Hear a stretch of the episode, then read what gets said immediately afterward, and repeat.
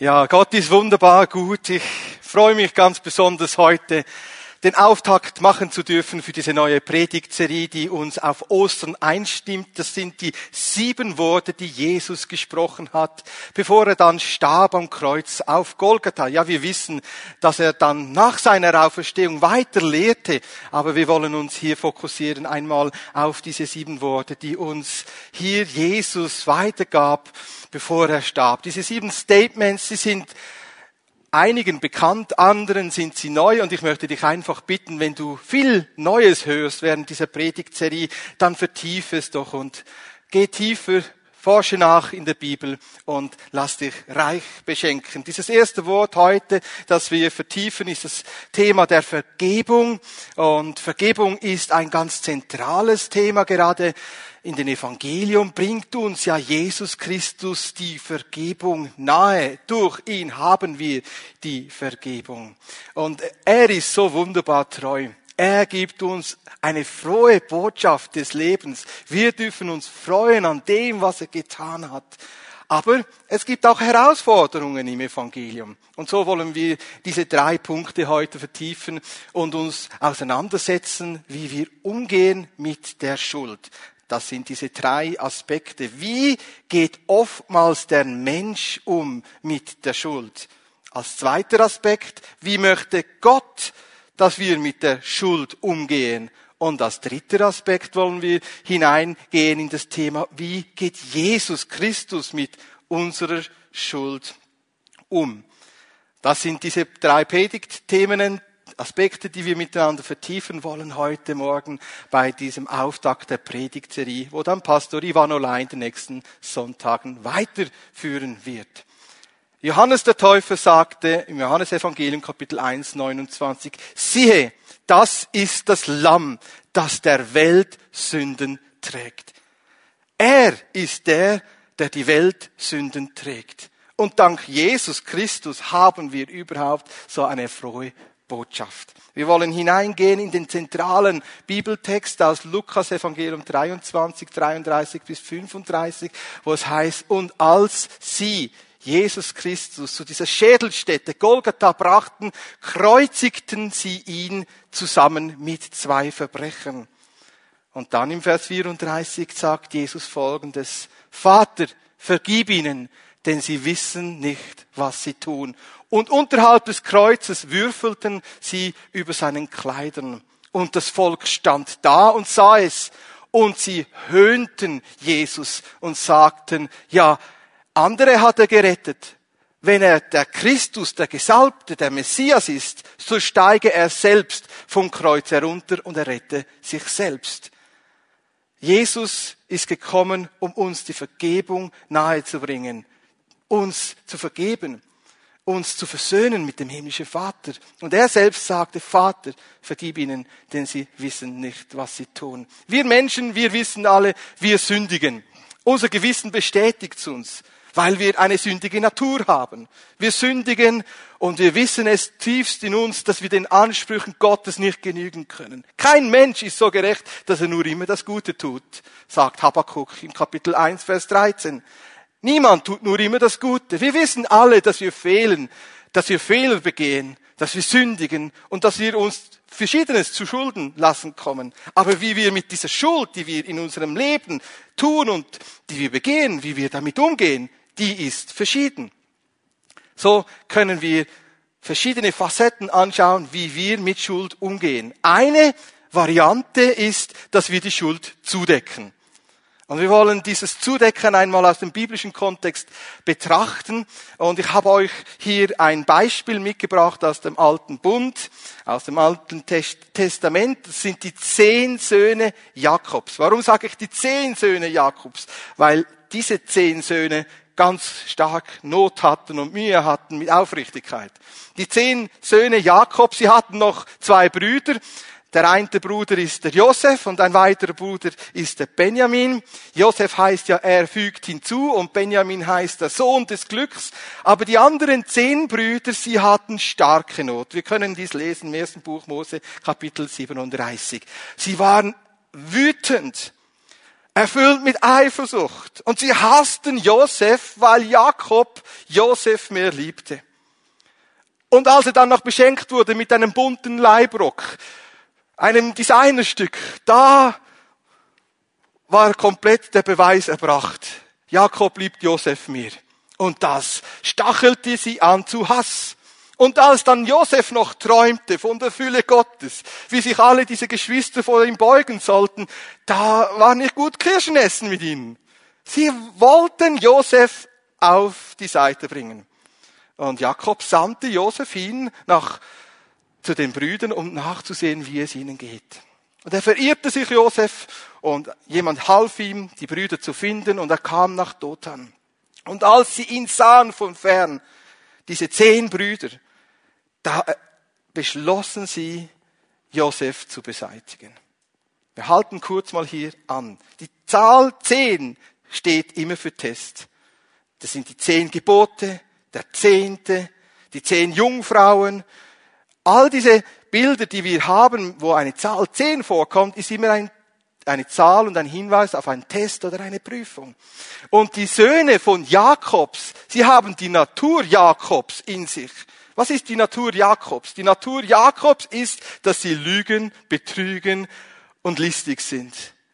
Und diese zehn Brüder, sie waren listig. Sie wollten betrügen und lügen. Und sie wollten Josef auf die Seite bringen, denn er verriet sie immer wieder, wenn sie was Falsches machten.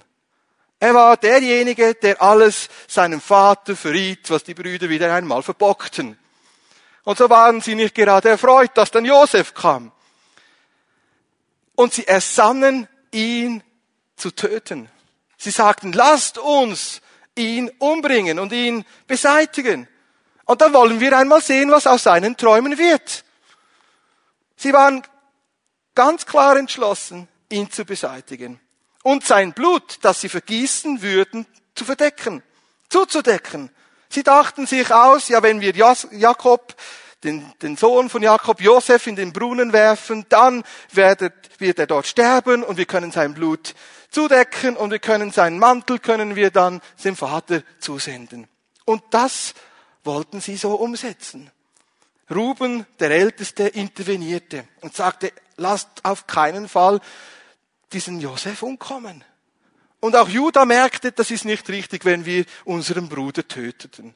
Das wäre nicht korrekt. So verkauften sie Josef für 20 Silberlinge. Und sie sagten, komm, wir entledigten, entledigen uns diesem Josef. Wir wollen ihn nicht mehr. Er soll nicht mehr bei uns sein, sondern er soll weggehen von uns. Und so schlachteten sie einen Ziegenbock, sie präparierten diesen Mantel mit Blut und sandten dann diesen Mantel zum Vater Jakob, um ihre Schuld zuzudecken. Und ab diesem Moment mussten diese zehn Brüder damit leben, dass sie ihre Schuld verbargen.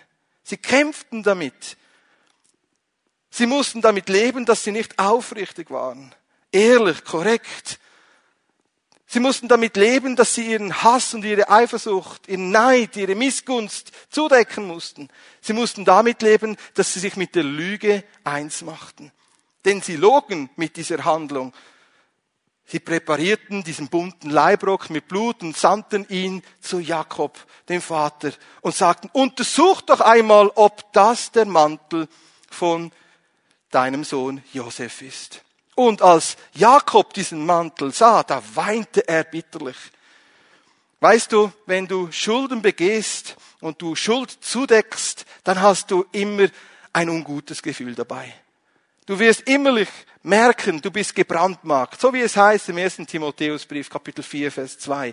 Das Gewissen ist gebrandmarkt von deinem Zudecken, deinem Verbergen, deiner Schuld, deiner Lüge, deines Betruges, deines Hasses, deiner Eifersucht, deines Neides. Und Jakob war so zerstört innerlich, so zerrissen, er weinte bitterlich. Und die Brüder, die zehn Brüder waren dann um diesen weinenden Vater, den Jakob, und versuchten ihn zu trösten. Was für eine Heuchelei. Sie waren ja diejenigen, die Josef verkauften. Und jetzt sahen sie, wie Jakob weinte. Und wenn wir Schulden und Sünden zudecken, dann handeln wir nicht aus der Liebe, nicht aus der echten Liebe heraus. Liebe sucht nicht das Schlechte für den Nächsten, sondern nur das Gute. Und sie heuchelten da dem Vater Jakob Trost. Und wir sollen nicht als Heuchler umgehen, umhergehen, sondern befreit werden von Schuld, die wir zudecken. Schuld, die wir zudecken, hat immer Konsequenzen. Er möchte, dass wir unsere Schuld ans Licht bringen. Und da haben wir ein Bild auch auf Jesus. Jesus wurde preisgegeben, so wie Josef verkauft wurde. Jesus wurde verkauft für 30 Silberlinge. Und das deswegen, weil die Obersten, die Pharisäer und der hohe Priester sich berieten, Jesus preiszugeben. So können wir lesen in Johannes Evangelium Kapitel 11, 49 bis 53, dass sie miteinander zusammen waren. Und der hohe Priester Kaiphas weissagte, prophezeite, dass es besser ist, dass ein Mensch sterbe, anstatt dass alle Juden zu dieser Zeit umkommen würden. Und so ersannen sie ab diesem Zeitpunkt Jesus zu töten. Und sie waren entschlossen, Jesus preiszugeben, damit er stellvertretend für das Volk sterben würde. Und Kaiphas wusste gar nicht, was er tat. Er weissagte eine Wahrheit die beschlossen war. So dass dann Jesus später mit seinem Sterben und seiner Auferstehung alle wieder zu sich sammeln konnte. Jesus wurde zu dieser Decke für die Juden, die die Sünden und die Verfehlungen zudeckte. Wir wissen aus einer Offenbarung des Heiligen Geistes, dass Jesus nicht einfach gekommen ist, um Schulden zuzudecken, sondern wegzunehmen. Das können wir lesen im Hebräerbrief Kapitel 8 und Kapitel 9. Aber Jesus wurde da stellvertretend preisgegeben von den Juden. Wenn sie ihn erkannt hätten, die Juden, wer er ist, dass er wirklich der Messias ist, hätten sie ihn nie preisgegeben. Und seit diesem Moment haben sie eine Decke der Verblendung auf sich. Wir können dies lesen im Römerbrief Kapitel 11, Vers 8. Eine Decke, die sie verblendet. Sie hätten ihn nie preisgegeben, wenn sie gewusst hätten und verstanden hätten, das ist wirklich der Messias, der Erlöser. Und manchmal haben wir dann das in unserem Leben, dass wenn wir Schulden zudecken, dass wir eine Verblendung haben das uns eine Decke des Schweigens bindet und knechtet. Eine Decke, die uns verstummen lässt, die uns knechtet. Und wie viele Generationen und Familien haben so Decken des Schweigens in ihrer Kultur, dass sie nicht offen und ehrlich über ihre Verfehlungen und Nöte und ihre Fehltritte und Schulden reden. Da heißt es, schweige, sag ja niemand etwas, was geschehen ist. Und diese Decke des Schweigens, wo uns verstummen lässt, hatten auch diese zehn Söhne Jakobs. Und wir kennen es und sehen es vielleicht auch in unserem Leben. Wie unangenehm ist es, wenn wir etwas verschweigen müssen. Wie befreiend ist es, wenn wir etwas zugeben können. Und so sagte mir ein Pastor, ein SBM-Pastor, der jetzt schon pensioniert ist, weißt du, Silas, nach meiner Pensionierung habe ich gemerkt, wie viel Schuld ich begangen habe in meinem Dienst. Und er war sehr offen und ehrlich und sagte, mir ist bewusst geworden, wie oft ich mein Amt und mein Dienst missbraucht habe, um etwas durchzusetzen. Dieser Pastor bekam einen Impuls des Heiligen Geistes, den er nicht mehr länger ignorieren konnte. In seinem Dienst dachte er, das dürfte er und das sei korrekt. Aber später merkte er immer wieder dieses Pochen des Heiligen Geistes. Geh hin, bring das in Ordnung. Geh zu diesem Ehepaar, geh zu dieser Familie, geh zu jener Person, wie du da lieblos, harsch reagiert hast. Geh hin, versöhne dich, bitte um Entschuldigung. Und heute ist dieser Pastor immer noch im Dienst, aber freigesetzt. Eine andere Qualität hat sich abgezeichnet in seinem Leben und in seinem Innersten. Wenn wir Schulden zudecken, sie machen uns innerlich krank. Sie zerreißen uns. David konnte das selbst erleben. Wir können dies lesen im Psalm 32, 3 bis 5, dass er Not hatte mit dieser Schuld, die er immer wieder versuchte zuzudecken. Und wenn David, gesalbt mit dem Heiligen Geist, schon Mühe hatte, offen und ehrlich zur Schuld und Verfehlungen und Sünden zu stehen, wie oft geht es dann uns gleich? Und wir sind herausgefordert, ehrlich zu werden vor Gott und dem Nächsten. Das ist eine erste Facette, wie Menschen umgehen mit Schuld. Eine zweite Facette ist, Schuld zu verschieben. zu sagen, ja, das war nicht ich. Diese Methode ist so alt, wie es den Menschen gibt. Zu verschieben, zu sagen, ja, ich war es nicht, es war die Frau, die Eva. Und die Eva sagte, nein, ich war es nicht, es war die Schlange. Also diese Methode, diese Taktik des Verschiebens von Schuld ist uns bekannt. Aber auch diese zehn Brüder, die uns ein Sinnbild werden auf die Wahrhaftigkeit oder eben auch den Kampf, den wir haben mit unserer alten Natur. Sie hatten genau diese Taktik auch angewandt. So können wir dies lesen im ersten Buch Mose Kapitel 37. Sie waren nicht nur bereit, Josef zu töten, sondern sie hatten auch eine Strategie, eine Exit-Strategie, wie sie ihre Schuld zudecken konnten. Denn sie ersannen sich zu sagen, ein wildes Tier hat Josef gefressen. Ein wildes Tier hat Josef überfallen. Wir waren es nicht. Das Tier war es. Schau doch mal den Mantel an, der hat doch alle Indizien und alle Spuren von einem wilden Tier. Und die Brüder von Josef wussten ganz genau, wie man so einen Mantel echt präparieren muss, damit es so aussieht, dass es ein Tier oder ein Berglöwe war. Und so sandten sie diesen präparierten, blutgetränkten Mantel zu Jakob und sagten, untersuch doch einmal, ob das nicht der Mantel von Josef ist. Und damit implementierten sie den Gedanken, wenn du Josef gar nicht auf den Weg geschickt hättest, wäre das auch nicht passiert. Könnte es sein, dass du Jakob Schuld hast an Tod von Josef?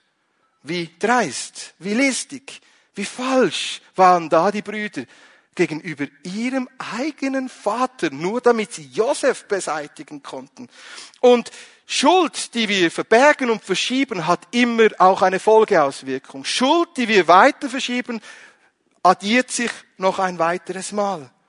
Schuld, die wir verschieben, bringt wieder eine Frucht, eine Folgefrucht der Schuld hervor. So können wir dann lesen im ersten Buch Mose 42, Vers 4. Ab diesem Moment hatte Jakob Mühe, Benjamin loszulassen. Und er sagte, ich will Benjamin nicht auf den Weg nach Ägypten schicken, sonst könnte ihm auf dem Weg etwas zustoßen. Und heute haben viele Menschen Mühe mit dem Umgang und Schuld und Aufrichtigkeit, mit dem Verschieben, weil sie selbst Opfer wurden von Schuld. Und vielleicht geht es dir genauso. An dir ist jemand schuldig geworden und nun beginnst du eine Folgenschuld, indem dass du einfach das Gleiche wieder tust. Aber wir sollen diesen Kreislauf unterbrechen. Die Bibel im Neuen Testament sagt uns, wir sollen nicht unwissend sein über die Taktiken und Methoden des Teufels, 2. Korintherbrief, Kapitel 2, Vers 11, sondern wir sollen diese listigen Methoden und Taktiken des Feindes durchschauen und ihnen es nicht gleich tun. Wir sollen nicht wieder Schuld verschieben und weitergeben, sondern wir sollen sagen, nein, wir bringen Fremdschuld und Eigenschuld wahrhaftig vor den Thron Gottes und wir brechen sie. Wir machen uns nicht eins mit dem, der weiter lügt und weiter verschiebt.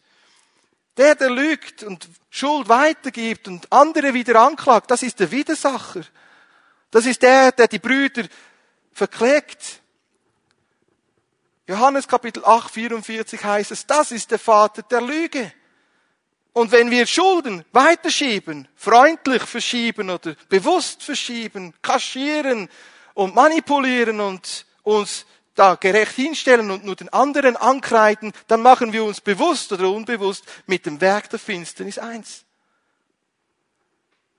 Und das haben sie gemacht. Die Brüder von Jakob hatten die, diese, die, die Söhne von Jakobs hatten diese Natur Jakobs in sich, die nicht aufrichtig war.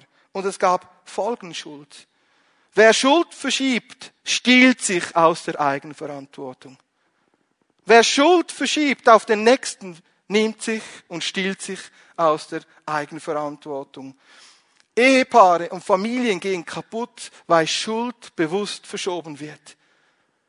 Ver Verwandtschaften gehen kaputt, weil Schuld verschoben wird. In Geschäften und Be Betrieben wird das Klima erkalten, weil Schuld verschoben wird. Schuld soll nicht verschoben werden, sondern anerkannt und bekannt werden. Und wie höhnten sie doch Josef und sagten, ja, jetzt wollen wir mal sehen, was aus diesem Träumer mit seinen Träumen wird. Und Das ist genau das, was sie mit Jesus auch gemacht haben. Sie nahmen ihm die Kleider ab bei der Kreuzigung und sie warfen die Lose, die Würfel über den Kleidern und sie höhnten Jesus und sagten, bist du der Christus, der Gerechte? Dann komm doch vom Kreuz herunter, rette dich selbst. Und genau das ist das, was wir auch hier sehen bei den Brüdern von Josef, den Söhnen Jakobs, und was wir sehen in Jesus Christus, wie sie Schuld verschoben haben. Sie sagten, es ist besser, dass jemand sterbe, anstatt dass alle sterben. Und sie verschoben ihre Schuld und ihre Vergehen. Wer sich selbst für klug hält, läuft in die Irre. Und wer in seiner Wut und in seinem Unmut Gott verantwortlich macht für Schuld und Gott in Verantwortung zieht und sagt, du hast Schuld, Gott, an dem ist auch auf dem Holzweg. Wir sollen nicht Gott anklagen und ihm die Schuld zuschieben, denn er hat alles für uns gemacht. Gott ist der, der uns hier auffordert, Verantwortung zu übernehmen und uns ihm hinzuwenden und zu sagen, ich komme mit meinem, meiner Not, mit meinen Verfehlungen zu dir, aber ich klage dich dabei nicht an. Ich war ja früher im Fußball aktiv. Ich durfte schon mit 13 Jahren mein erstes Geld verdienen im Fußball in verschiedenen Auswahlmannschaften. Und als Kapitän von der Mannschaft hatte man das Glück oder die Last, die Penaltis zu schießen. Und es war immer so mein Wunsch, jeden Penalty korrekt zu verwandeln, ein Tor zu schießen für die Mannschaft. Aber wenn es mir dann mal von Zeit zu Zeit nicht geglückt war, dann war immer ich nicht schuld sondern der Rasen oder der Ball oder das Wetter. Und im Fußball können wir dieses Beispiel vom Verschieben von Schuld immer wieder beobachten. Der Manager ist schuld. Die Transferpolitik war nicht gut. Der Trainer ist schuld. Die Mannschaft hört nicht mehr auf ihn. Oder der Trainer sagt, die Mannschaft ist schuld. Sie setzt nicht um, was ich sage. Also das Verschieben von Schuld kann man ganz schön beobachten. Gerade im Sport oder in ganz vielen Facetten. Es ist etwas, was wir alltäglich damit beschäftigt sind. Ja, vielleicht geht es dir gleich. Du verschiebst von Zeit zu Zeit oder regelmäßig Schuld, so dass du fein raus bist. Wird doch heute wahrhaftig und sag, ja, ich merke, diese Taktik möchte ich als Christ nicht mehr weiter anwenden, sondern erleben, wie der Herr mir vergibt und wie ich ein Leben der Wahrhaftigkeit leben kann. Ein dritten Aspekt, den wir hier sehen beim Umgang von Schuld, ist das Zelebrieren von Schuld. Einigen ist vielleicht das neu oder ungewohnt, dass man Schuld auch zelebrieren kann, aber wenn man damit erzogen wurde oder aufgewachsen ist, ist das vielleicht eine ganz gewohnte Bewältigungsart, wie man mit Schuld umgeht. Zum Beispiel, wenn man sich selbst klein macht, sich selbst anklagt, selbst wütend wird auf sich oder auf den Nächsten. Da gibt's ganz verschiedene Methoden, wie man die Schuld auch zelebrieren kann. Zum Beispiel, dass man den verhöhnt und angreift, der die Schuld ähm, ja, entdeckt oder weswegen man dann auch verurteilt wird. Da gibt's ganz verschiedene Umstände, wie man mit Schuld umgehen kann und wie man die zelebrieren kann. Eine ist zum Beispiel auch Angst haben davor, dass man ertappt wird, wie man etwas falsch gemacht hat und jetzt erwartet, dass man bestraft wird. Da gibt's also ganz viele Facetten. Die zehn Brüder, sie zelebrierten auch ihre Schuld. Immer wieder. Aber in einem konkreten Beispiel können wir es lesen hier im ersten Buch Mose, Kapitel 42. Es war ja die Hungersnot, die eintraf, und nun wurden sie ausgesandt, Korn zu holen in Ägypten. Und Josef wurde in der Zwischenzeit nach 22 Jahren erhöht. Er war jetzt derjenige, der da alles verwaltete. Er war gesetzt neben dem Pharaon und er erkannte seine Brüder nach 22 Jahren. Und da kamen sie bedürftig und Josef sagte, ja, ihr kommt doch, um Ägypten auszuspionieren. Ihr seid Spione. Und er drohte ihnen, klagte sie an und er stellte sie in Frage. Und er warf sie drei Tage ins Gefängnis. Ja, Schuld kann zelebriert werden, wie ein Zirkus. Man kann das auch inszenieren. Und dann sagte er, Josef, ja, ich möchte wissen, ob ihr wirklich ehrlich seid. Lebt dann dieser Bruder, von dem ihr noch erzählt habt, lebt denn der noch, dieser Benjamin? Einer soll hingehen und ihn holen. Und so nach drei Tagen, wo Josef sich schmoren ließ im Gefängnis, da merkte er, das ist doch nicht ganz korrekt. Und er sagte, ich fürchte Gott, so geht nun hin mit dem Korn und bringt mir dann den Benjamin das nächste Mal mit, wenn ihr Korn holt. Und wisst ihr, was diese Brüder machten? Sie gaben sich gegenseitig die Schuld und sagten, das widerfährt uns deshalb, weil wir uns nicht über Josef erbarmten. Ruben klagte da seine neuen Brüder an und sagte, das geschieht uns deshalb, weil wir uns nicht über Josef erbarmten. Nach 22 Jahren war es ihnen noch so präsent.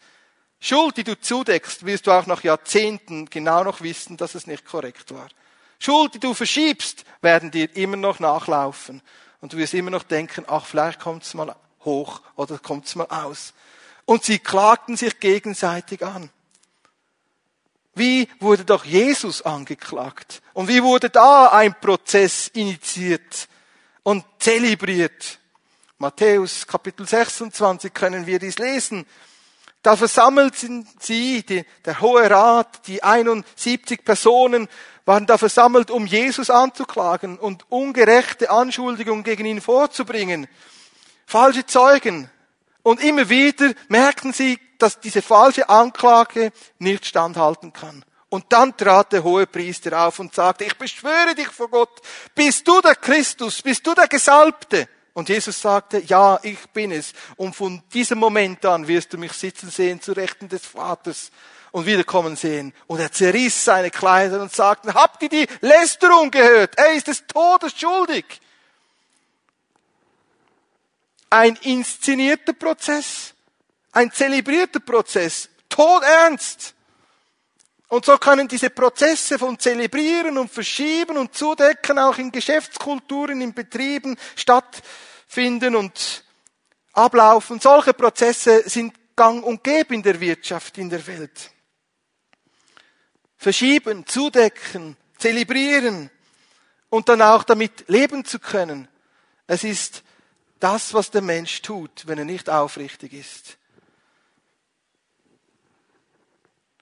Heute noch gibt es solche Situationen und solche Prozesse, wo Fehler begangen werden und dann wird dieser Fehler nicht aufrichtig zugegeben, sondern es wird etwas inszeniert. Die Struktur muss angepasst werden und, so weiter.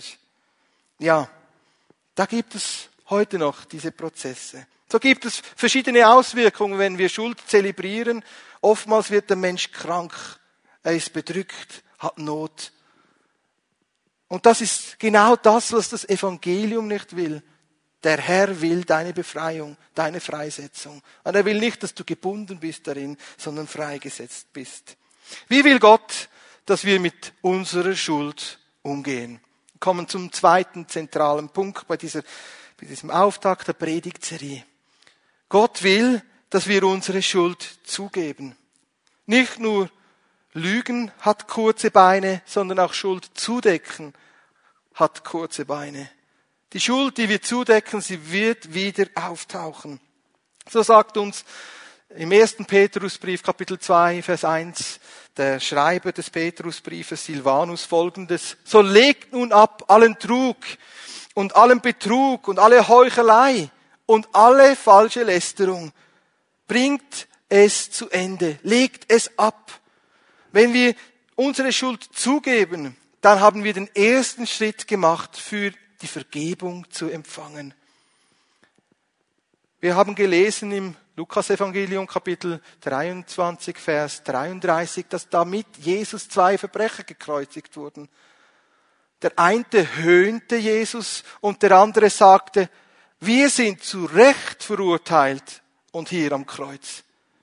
Der eine hatte diese Voraussetzungen anerkannte und merkte, ich bin zu Recht verurteilt für mein Verbrechen. So wie du auch.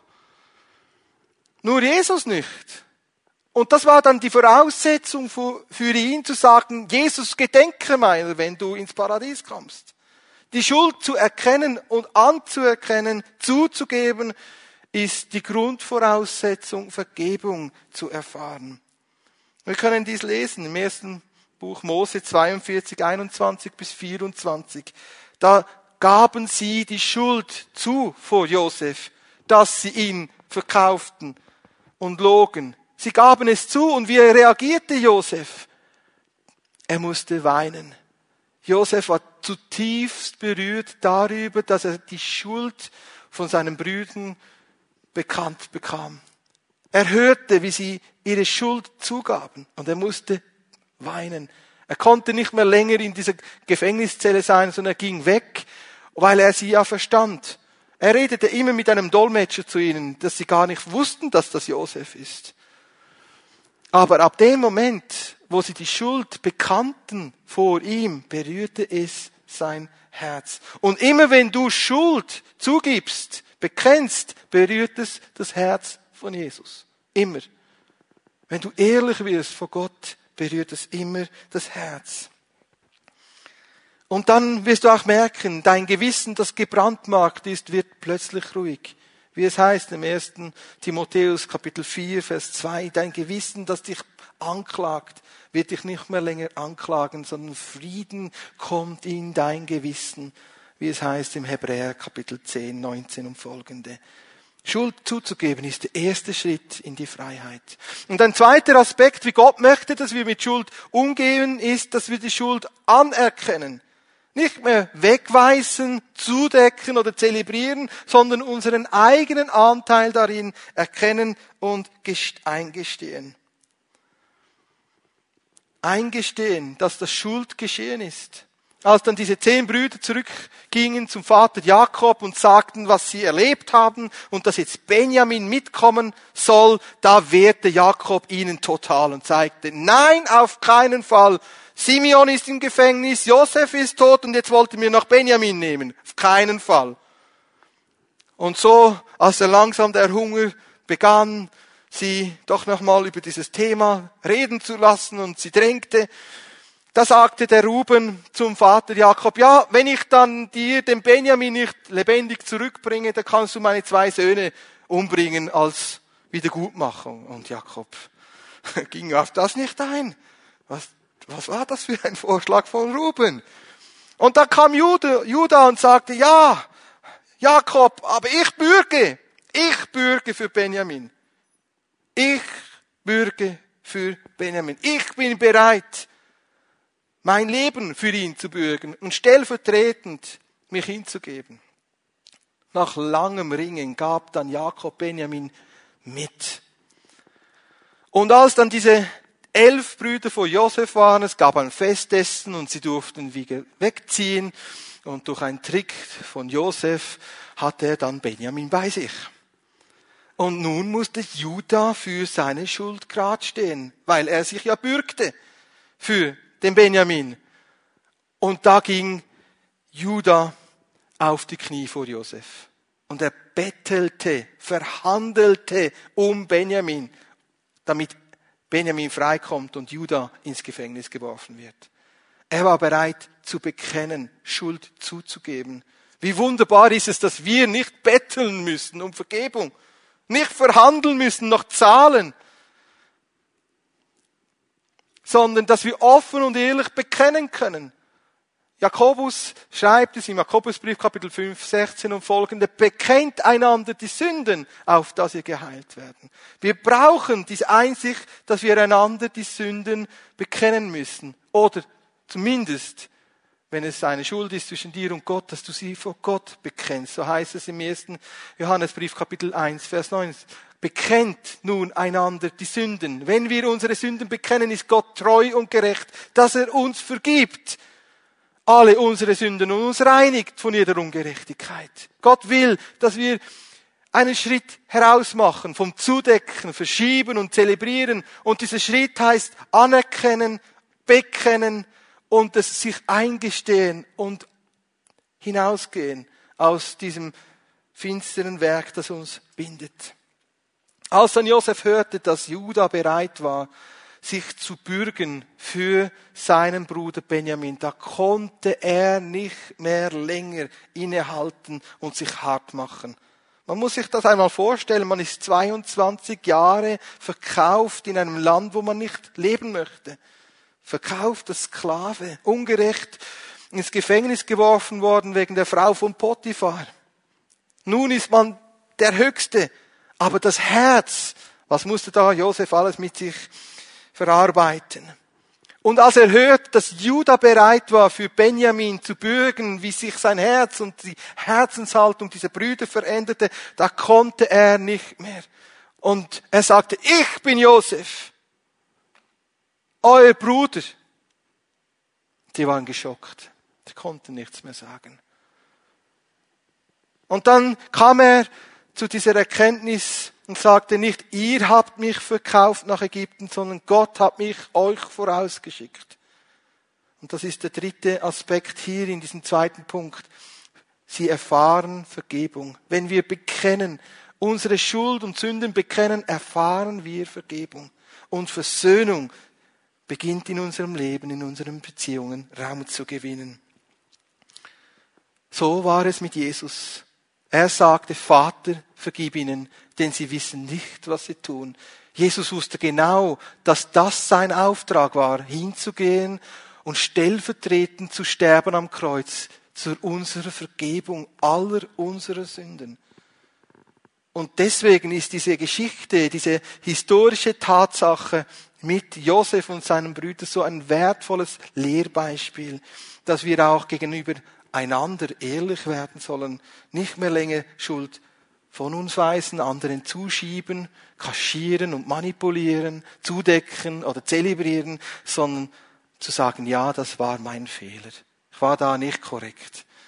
Da habe ich was Falsches getan. Da hatte ich Not mit der Situation.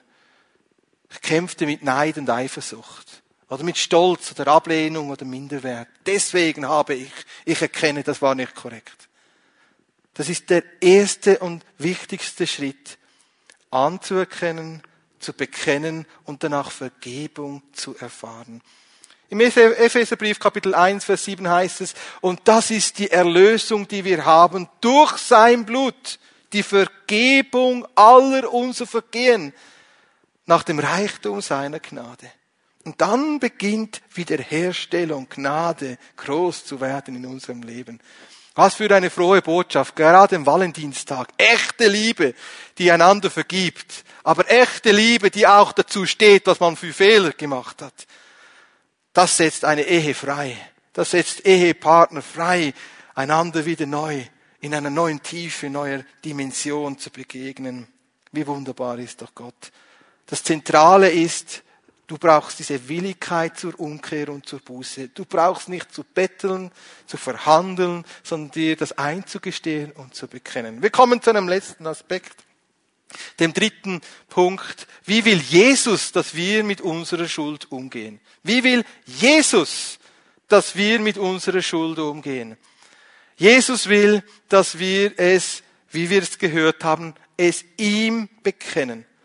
Im ersten Johannesbrief, Kapitel 1, Vers 9 heißt es, dass er treu und gerecht ist, uns alle unsere Sünden zu vergeben und uns zu reinigen von aller Unrecht, die wir getan haben. In Vers 7 heißt es, so wenn wir mit Gott Gemeinschaft haben wollen, wie er im Licht ist, so müssen wir es uns eingestehen, eingestehen, dass sein Blut uns reinigen muss. Die Reinigung und die Vergebung der Schuld ist die Grundvoraussetzung, dass wir mit Gott durch Jesus Christus Gemeinschaft haben können. Und Jesus vergibt sofort. Wenn du deine Schuld und deine Sünden bekennst, er vergibt dir sofort. Du brauchst nicht zu verhandeln, zu betteln, sondern es einfach zu bekennen. Er vergibt dir sofort. Jesus vergibt dir sofort. Er ist nicht der, der dir noch Schuldanweisungen und Zuteilungen macht und sagt, warum hast du so lange gewartet, sondern er vergibt dir sofort. Heute, wenn du deine Sünden bekennst, er vergibt dir sofort. Und er vergibt dir komplett, vollständig. Im Kolosserbrief in Kapitel 2, Vers 13b und 14 heißt es, er vergibt uns alle unsere Verfehlungen, alle unsere Schulden. den der Schuldenbrief, der auf unseren Namen ausgestellt ist und dessen Inhalt uns anklagt, weil wir der Gerechtigkeit Gottes nicht entsprechen, hat er selbst mit sich ans Kreuz genagelt und für immer zunichte gemacht, damit wir vor Gott gerecht dastehen können. Jesus vergibt dir komplett deine Schuld und deine Fehler. Und wir alle haben doch versagt. Wir alle haben doch Sünden, Schulden, Fehler. Und wie wunderbar ist, dass wir wissen können, er vergibt alle unsere Sünden und Fehler. Es gibt keine Schuld und keine Sünde, die er nicht vergeben würde. Jesus Christus. Und ein weiterer Aspekt ist, wie Jesus mit unserer Schuld umgeht, ist, dass er auch unsere Sünden, die wir wieder begehen, vergibt. Im ersten Johannesbrief Kapitel 2, 1 und 2 heißt es, ich schreibe euch, meine lieben Kinder, dass ihr nicht sündigt. Aber wenn ihr doch eine Sünde begeht, so dürft ihr wissen, dass wir vor Gott, unserem himmlischen Vater, einen Anwalt haben, der sich für uns vertritt. Jesus, den Gerechten, der keine Ungerechtigkeit getan hat und durch seinen Tod nicht nur unsere Sünden getragen hat, sondern die Sünden der ganzen Welt. Jesus ist dieses Lamm Gottes, das der Welt Sünden trug. Jesus vergibt dir auch das, was du noch falsch tun wirst. Auch deine zukünftigen Sünden, die du tun wirst, obwohl du das vielleicht gar nicht möchtest, wird er dir vergeben. Jesus vergibt dir sofort, er vergibt dir komplett und er vergibt dir fortlaufend und er vergibt dir unverdienterweise. So heißt es im Epheserbrief Kapitel 1, Vers 7. Er ist derjenige, der unsere Versöhnung, unsere Schulden auf sich nahm und uns Vergebung gibt von allen unseren Schulden durch seine reiche Gnade. Durch seine reiche Gnade vergibt er uns unverdient. Unverdienterweise vergibt er uns. Und wie wunderbar ist es, dass wir das immer wieder neu uns vergegenwärtigen dürfen. Er vergibt sofort, er vergibt komplett, er vergibt unverdienter Art und Weise, er vergibt uns auch alles, was wir noch falsch tun werden. Aber er möchte, dass wir uns das eingestehen, dass wir nicht nur seine Vergebung brauchen, sondern dass wir auch einander vergeben, so wie er uns vergeben hat. Vergebt einander die Schulden, wie einander ihr schuldig geworden seid. Vergebt einander. Wir sollen einander vergeben. Und dann aber auch nicht nur vergeben, sondern auch versöhnen. Auch ehrlich werden zu sagen, da wurde ich schuldig. Einander zu vergeben ist ein Aspekt, aber sich zu versöhnen und ehrlich zu werden und zu sagen, da hatte ich Mühe oder da wurde ich an dir schuldig, da habe ich falsch gehandelt an dir, da habe ich gelästert über dich, da habe ich dich discountet oder diskreditiert oder dich auf der Seite gelassen. Da bin ich dich umgangen oder hintergangen. Da war ich neidisch oder eifersüchtig, zornig. Ehrlich zu werden und hinzugehen und zu sagen, ich merke, da habe ich fleischlich, seelisch gehandelt. Ich möchte nun im Geist Gottes weitergehen. Ich bitte die Band nach vorne zu kommen. Und wir wollen uns nun auch ausrichten auf eine Zeit des Gebetes bin mir bewusst, dass dieses Thema noch weitergehend behandelt werden kann. Aber dort, wo du bist, lade ich dich ein, dein Herz zu öffnen für das Wirken des Heiligen Geistes. Und wenn du magst, kannst du auch gerne dazu aufstehen.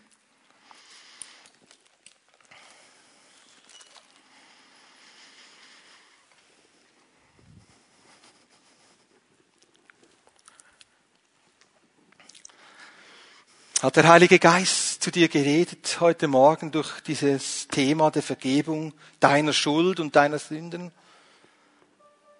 Ich bin mir gewiss, dass der Herr dich heute loslösen möchte von jeder Art, wo dich bindet. Lebst du unter einer Decke des Schweigens? Lebst du unter einer Not, dass du deine Schuld nicht bekennen kannst, weil du gebunden bist? Heute löst dich der Herr frei von dieser Decke des Schweigens deiner Schuld. Du musst nicht länger deine Schuld zudecken. Hast du erlebt, dass an dir Schuld begangen wurde und nun bist du jemand, der Schuld weitergibt und verschiebt? Heute ist der Tag deines Heils, deiner Befreiung, deiner Erlösung, dass du nicht mehr länger einfach Schuld weiter verschiebst, sondern sagst, mit mir endet die Schuld. Ich breche die Werke der Finsternis und ich trete ins Licht. Und ich gebe Schuld nicht einfach weiter. Ich kaschiere und manipuliere nicht Situationen, damit ich fein raus bin und stehle mich aus der Verantwortung, sondern ich lasse mich zurüsten von der Kraft des Heiligen Geistes, um ein wahrhaftiger Anbeter zu sein, der in Liebe anderen vergibt. Merkst du, dass du jemand bist, der die Schuld zelebriert? Du klagst dich selbst an, du ritzt dich oder du plagst dich, du entziehst dich dem Essen oder anderer Zuwendung, die du haben solltest. Schuld hält dich in Gefangenschaft und blockiert dich, dass du andere wieder lieben kannst. Gott möchte, dass du in der Liebe erstarkst, damit du lieben kannst, dass du vergeben kannst. Gott möchte dich heute freisetzen zu einem Leben, zu einem Leben in der Fülle der Gnade, wo sein Friede in deinem Herzen regiert. Merkst du, du bist jemand, der gebunden ist und Gottes Gnade braucht. Ich lade dich ein, dort wo du bist, deine Schuld vor dem Herrn selbst zu bekennen. Flüstere es oder ruf es aus. Bekenne deine Schuld vor dem Herrn. Halte es nicht länger zurück, sondern sage, das ist meine Not. Da bin ich gefallen. Das trage ich mit mir seit vielen Jahren. Ich breche heute damit. Im Namen Jesus, du bist freigesetzt durch das Blut Jesu, ein neues Leben zu starten. Im Namen Jesus, du bist nicht mehr dazu bestimmt, dir selbst in Heuchelei zu begegnen oder anderen zum Heuchler zu werden, sondern wahrhaftig zu sein und zu sagen, da drin bin ich gebunden. Aber das ist jetzt nun beendet, denn ich brachte es ans Kreuz. Und Jesus ist mein Erlöser, mein Befreier. Er führt mich in eine neue Freiheit. Im Namen Jesus, heute ist der Tag, wo du Befreiung erlebst. Und ich spreche über dir aus, im Namen Jesus, dass gerade jetzt die Kraft des Heiligen Geistes über dich kommt. Wenn du merkst, du möchtest etwas loswerden und bekennen, Lasten ablegen, dann mach doch das jetzt. Und du wirst merken, es wird gerade auch Auswirkungen haben auf deine Seele, auf dein Gemüt, auf deine körperliche Situation. Krankheiten werden weichen von dir im Namen Jesus. Hier ist jemand, du hast einen Ausschlag, ein Juckausschlag im Namen Jesus, wenn du diese Schuld bekennst und das Licht bringst, dieser Ausschlag wird völlig weggehen im Namen Jesus.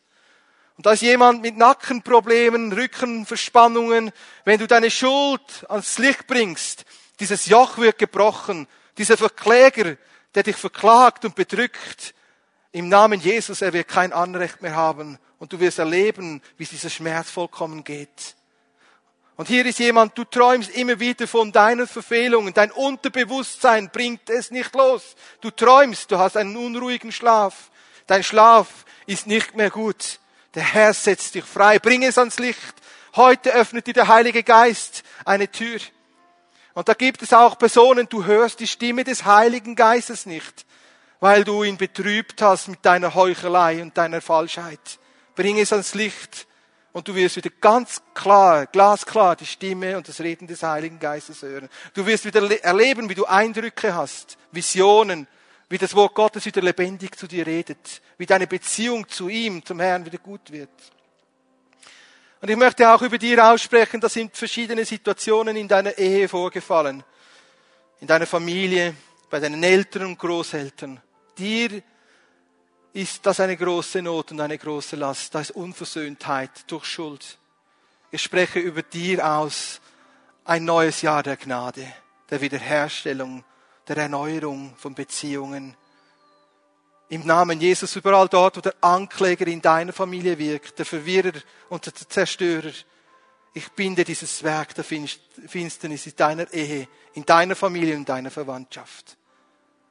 Ich lade dich ein, Jesus deine Schuld zu bekennen. Er vergibt dir sofort. Ich lade dich ein, mit mir ein Gebet zu sprechen. Herr Jesus, vergib du mir meine Schuld. Ich bekenne sie dir. Danke, dass du mir komplett vergibst. Unverdienter Art und Weise. Und ich danke dir dafür, dass du mich liebst. Ich empfange diese Liebe und Annahme von dir. Ich preise dich gerade an diesem heutigen Valentinstag, dass du Hoffnung hast für mein Leben, für meine Ehe, für meine Familie und meine Beziehungen. Danke, dass du mir neuen Mut gibst, ein ehrliches Leben zu leben. Im Namen Jesus. Amen.